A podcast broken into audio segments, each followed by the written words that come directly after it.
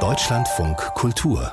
Breitband die Welt ist hungrig nach Strom. All die Computer, all die Server, all die Handys, die wollen geladen werden. Und die Daten, die müssen in Rechenzentren verarbeitet werden, die natürlich auch noch unglaublich viel Strom benötigen. Stromerzeugung und Datenverarbeitung brauchen außerdem Kühlung.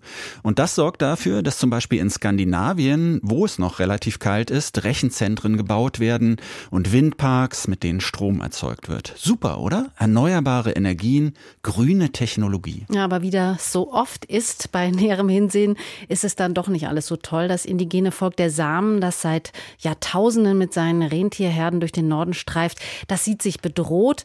Und bevor wir uns das gleich genauer erzählen lassen, erklärt uns Moritz Metz die Sache mit den Rechenzentren in Nordeuropa.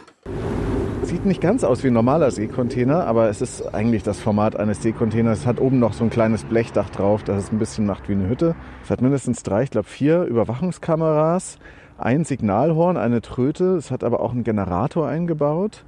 Lichter, die angehen, Bewegungsmelder, und einen grünen Zaun außenrum. Was hier leise rauscht an einem Ostseestrand bei Rostock, ist der vielleicht wichtigste Container Finnlands.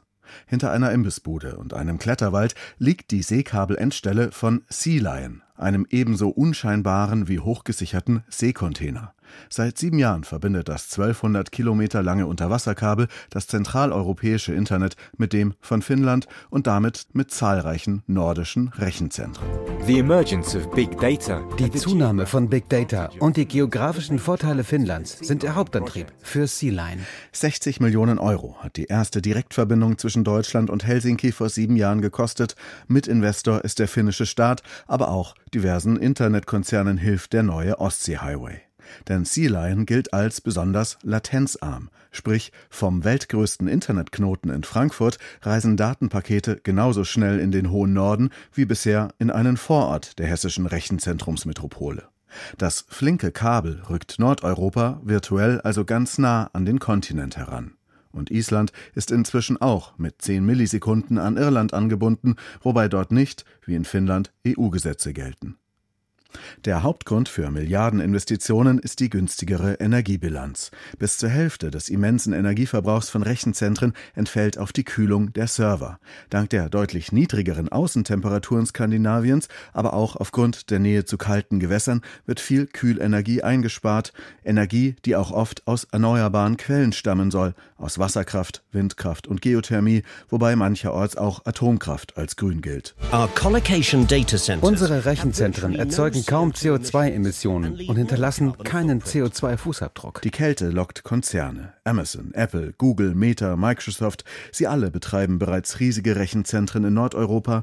Aktuell lässt auch TikTok eines errichten. Und zwar in der Jumbo-Liga der sogenannten Hyperscale-Rechenzentren, die viele tausend Server beherbergen, viele Fußballfelder Fläche verbrauchen und so viel Strom wie eine kleine Stadt. Besonders rechenintensiv und energiehungrig sind KI-Anwendungen. Serverschränke des neuen High-Performance Computing gleichen Hochleistungsmotoren, die immer auf Vollgas laufen, zum Betrieb und Training von KI-Modellen. Schon heute erzeugen Rechenzentren etwa so viel Treibhausgase wie der weltweite Flugverkehr und es werden immer mehr. Klingt erstmal ganz gut, dass Alexa, Copilot und Siri in den Norden abgeschoben werden zum Energiesparen. Aber nicht alle sind davon begeistert. Wir haben es gehört, die Welt braucht nicht nur Strom, sie braucht auch Rechenzentren und weil die gekühlt werden müssen, baut man sie gerne dort, wo es nicht so heiß ist, nämlich in Nordeuropa. In Nordeuropa, vor allem in Norwegen, da leben auch die Samen. Man weiß nicht genau, wie viele Samen es gibt. Die Schätzungen reichen von 50.000 bis 140.000. Sie leben seit Jahrtausenden mit und von ihren Rentieren. Rentiere und Windparks, das verträgt sich allerdings nicht besonders gut. Die Tiere sind sehr geräuschempfindlich. Ja, und dazu kommen noch künstliche Hindernisse wie Dämme, die die Herden dann am freien Herumziehen hindern. Die Samen, die wehren sich jetzt gegen die zunehmende Erschließung des Landes. Und darüber haben wir mit Beaska Nias gesprochen. Er ist selbst Same, engagiert sich als Aktivist. Und unsere erste Frage? Ist er selbst betroffen von den Windparks oder spricht er als Aktivist für Menschen, die betroffen sind? Uh, Beides. Ich bin persönlich in meiner Heimat betroffen, Aber wir kämpfen gegen die Windkraft in der gesamten samischen Region. Als Aktivist und auch als Politiker arbeite ich gegen diese Industrie. Wir sprechen über Rechenzentren und über Windparks. Rechenzentren werden normalerweise dort gebaut, wo ihre Dienste auch benötigt werden, in Industriezonen, nicht in der Natur. Inwiefern sind jetzt die Samen von solchen Zentren, den Rechenzentren, dann betroffen? Uh, uh, es geht um die Nebenwirkungen dieser energiehungrigen Industrien, wie zum Beispiel Rechenzentren und Batteriefabriken. Sie verbrauchen sehr viel Energie und dann benutzen sie sie als Vorwand, um unser Land zu zerstören und mehr Kraftwerke wie Windkraftanlagen und auch Dämme zu bauen. Also sie sagen das ja schon, also es sind vor allem die Windparks, die sich auf das Leben der Samen auswirken. Aber in welcher Form denn? It uh, affects us in the way that the reindeer are, are, are affected by the movement and the sound of the, the wind turbines. They won't go near. Es wirkt sich auf uns in der Weise aus, dass die Rentiere durch die Bewegung und das Geräusch der Windturbinen beeinträchtigt werden. Dadurch werden sie sich überhaupt nicht in die Nähe eines Windparks begeben. Und die Samen sind für ihre Kultur auf die Rentiere angewiesen. Wir bekommen von ihnen Kleidung, wir bekommen das Fleisch, wir haben viel indigenes Wissen, das mit den Rentieren zusammenhängt. Ein großer Teil der samischen Kultur basiert also auf der Bewegung mit den Rentieren. Das tun wir schon seit Jahrtausenden. Ohne die Bewegung und ohne diese Möglichkeit wird ein großer Teil unserer Kultur sterben. Die Rentiere sind ein grundlegender Aspekt unserer Kultur und die Rentiere können das Land, auf dem Kraftwerke gebaut werden, nicht nutzen.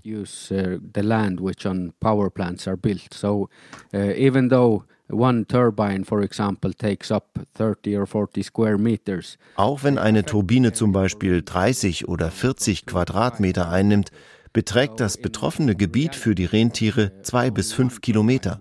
In Wirklichkeit wird also nur eine Turbine riesige Flächen zerstören. Und wir haben Kraftwerke, die sehr, sehr groß sind, die zu den größten Europas gehören. Und das zerstört natürlich das Weideland für Rentiere und damit auch unsere Kultur. Der oberste Gerichtshof in Norwegen, der hat 2021 geurteilt, dass zwei Windfarmen in zentralen Norwegen die Rechte der Samen verletzen. Vor Gericht haben die Samen also gewonnen, trotzdem sind diese Farmen weiter in Betrieb. Tut sich da jetzt noch was? Uh, uh, ja, es gibt eine Art Entwicklung für zwei samische Setas. Das Setas ist eine Art Rentierzuchtkollektiv. Beide Setas waren gezwungen, über den Sieg des obersten Gerichtshofs zu verhandeln. Und das ist in Norwegen noch nie passiert. Es ist verrückt zu sagen, dass Menschen, die gegen den Staat gewinnen, darüber verhandeln müssen, ob dieser Sieg umgesetzt wird oder nicht. The, the small development is that one of the Sidas, the South uh, Sida in, in Fosen, has uh, made an agreement that uh, if they are to get uh, die kleine Entwicklung ist, dass das eine Setas, das im Süden eine Vereinbarung getroffen hat, dass sie neues Land bekommen, auf dem sie die Rentiere weiden lassen können und auch alle zusätzlichen Kosten übernommen werden. Und dass sie in 25 Jahren das letzte Wort haben, ob die Turbinen stehen bleiben oder nicht. Aber das Hauptproblem hier ist, dass sie gezwungen sind, über ihren Sieg vor dem obersten Gerichtshof zu verhandeln. Und das andere Setas, die nördliche Gruppe, weigert sich. Sie wollten die Turbinen abbauen. Sie wollen diese zusätzliche Arbeit nicht haben über viele Jahre hinweg. Sie wollen das Land für die Rentiere und keine wirtschaftliche Entschädigung. Wir müssen also abwarten, ob der Staat sein eigenes oberstes Gericht hier anerkennen wird. Es ist eine sehr unglückliche Situation. Es gibt ja Aktivisten, die diese Form der Erschließung des Nordens durch riesige Windparks grünen Kolonialismus nennen. Inwiefern ist das denn grüner Kolonialismus und was bedeutet das überhaupt? Zunächst muss der Begriff Kolonialismus definiert werden. Kolonialismus ist, wenn man Menschen von ihrem Land vertreibt oder versucht, ihre Kultur zu zerstören. Hier haben wir beides, vor allem bei der Windkraftindustrie. Und wenn Ihr Argument ist, dass es sich um erneuerbare, also sogenannte grüne Energie handelt, auf unserer Seite sehen wir die Zerstörung von Land, wir sehen den Verlust von Kultur und wir sehen, dass die Natur wirklich leidet. Sie benutzen also dieses Greenwashing von wirklich schmutzigen Energieprojekten, um ihr Gewinnstreben reinzuwaschen. Für uns ist es sehr seltsam, dass wir die Rechnung mit dem Verlust unserer Kultur, unserer Lebensgrundlagen und unserer Natur bezahlen müssen.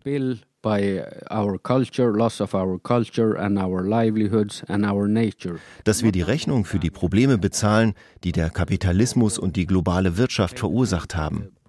Deshalb finde ich es sehr unfair, dass wir unsere Kultur und unsere Lebensgrundlagen aufgeben müssen, damit die Leute dort Geld verdienen können. Der Stromverbrauch oder der Konsum in der Welt ist hier das Problem, nicht, dass wir nicht genug Energie haben. Wir haben nicht genug Energie, wenn wir diesen nicht nachhaltigen Weg weitergehen wollen. Das stimmt.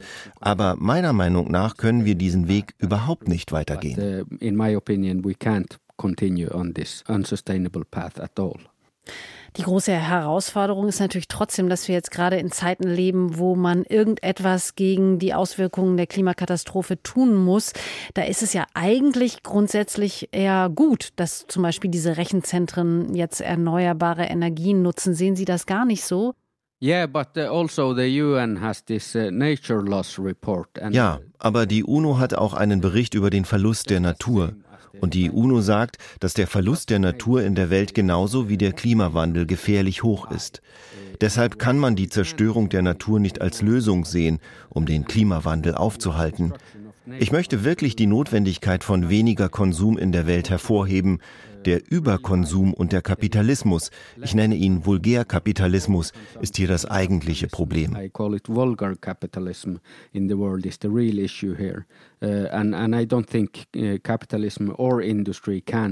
Und ich glaube nicht, dass der Kapitalismus oder die Industrie diesen Klimawandel lösen kann. Die Menschheit muss ihn kollektiv lösen. Wir müssen wegkommen von dieser 1%-Mentalität, von denjenigen, die Profit auf Kosten des Rests der Welt machen und vor allem auf Kosten derjenigen, die direkt von der Natur abhängig sind, wie die Samen.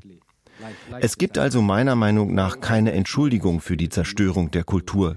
Man kann die Natur nicht zerstören, man kann keine Lebensgrundlage zerstören, nur um den Klimawandel zu stoppen. Das muss Hand in Hand gehen mit der Senkung des Verbrauchs. Es gibt nicht wirklich eine andere Möglichkeit, wenn wir diesen Planeten der nächsten Generation gesund hinterlassen wollen.